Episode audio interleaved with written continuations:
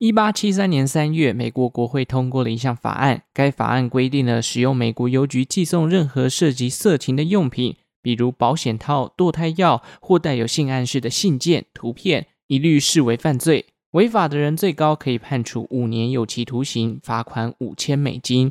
这条法律称之为 Comstock Laws。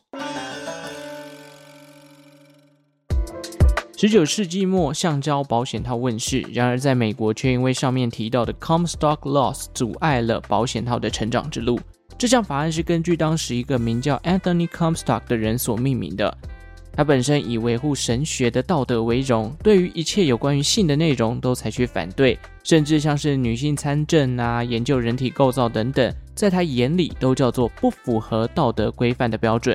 即使卖保险套在当时是非法行为哦，仍然没有打击人们对于这项工具的需求。由于保险套的贩售通路被阻断，许多交易转往地下。在一八八三年，有位来自德国的移民 Julius Schmidt 来到了纽约地区。当时他在一间生产香肠的工厂工作。他接触到了香肠皮之后，脑筋动得很快，用这些物品来生产保险套。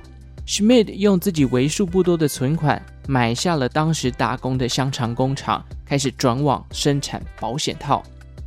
由于当时美国还没有贩售动物肠子的保险套业者，因此 Schmidt 等于是获得了美洲市场的独占性。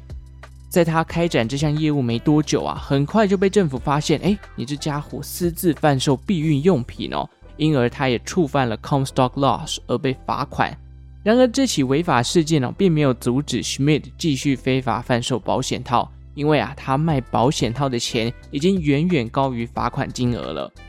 到了二十世纪开始，Comstock Laws 的规定越来越严格，但同一时间，慢慢崛起的绝育运动开始挑战这项莫名其妙的法案。越来越多人发现 Comstock Laws 的不合理性，毕竟对于身体自主权，还有要不要怀孕、该不该避孕等等，这些都应该是个人的权利。不应该受到法律的管束。同一时间，Schmidt 的保险套事业也越做越大。他开始改以生产橡胶保险套，甚至成立品牌。一战期间，由于担心疾病传播影响士兵的战力，很多国外的军方甚至跟 Schmidt 订购了大量的套子，这让 Schmidt 的事业越做越大。到了一九一四年，有一位主张避孕、人称“避孕之母”的 Margaret Sanger，他出版了这个叛逆妇女的杂志，被认定违反了 Comstock Laws，而这一本杂志呢，也强制停刊。Sanger 自己呢，也面临了九项罪名的指控。然而，在审判的过程里，法官认为推广避孕的讯息，某种层面呢，也提供了人们预防疾病感染的方式，所以最终撤销了告诉。后来，Sanger 呢还开设了诊所，提供相关的避孕咨询。不过，才开十天啊，他的诊所又再次的被政府勒令停业了。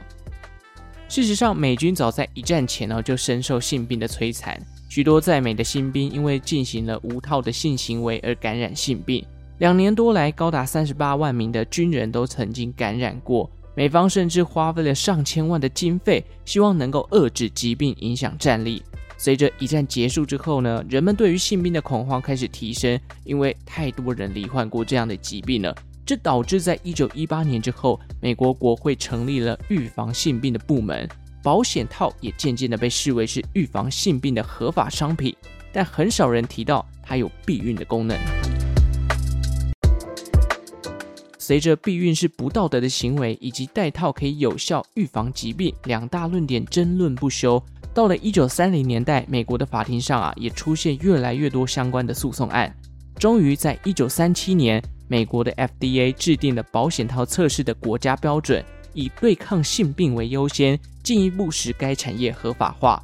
有了规范之后呢，美国市场就被两大保险套的品牌给占据，分别就是前面提到的 Julius Schmid 的 Ramses and Shakes，以及美国的战神牌保险套。到了一九三八年，Schmidt 甚至是被美国的媒体称之为“保险套之王”。一九三九年，Schmidt 过世了，公司的总裁位置由儿子继任。到了二战期间，公司又再赚一波战争财。一九五零年，Schmidt 家族的保险套占全美销量的一半。而进入一九六三年呢，这家公司最终卖给了生产杜蕾斯的伦敦橡胶公司。根据二零二一年的统计哦，目前保险套全球的市值高达九十八点二亿美金，其中又以亚洲地区获得最大的占比。随着保险套的不断进化，甚至还提供了不同口味的选择。根据市场的调查，全世界最受欢迎的调味保险套就是草莓口味的哦，Strawberry。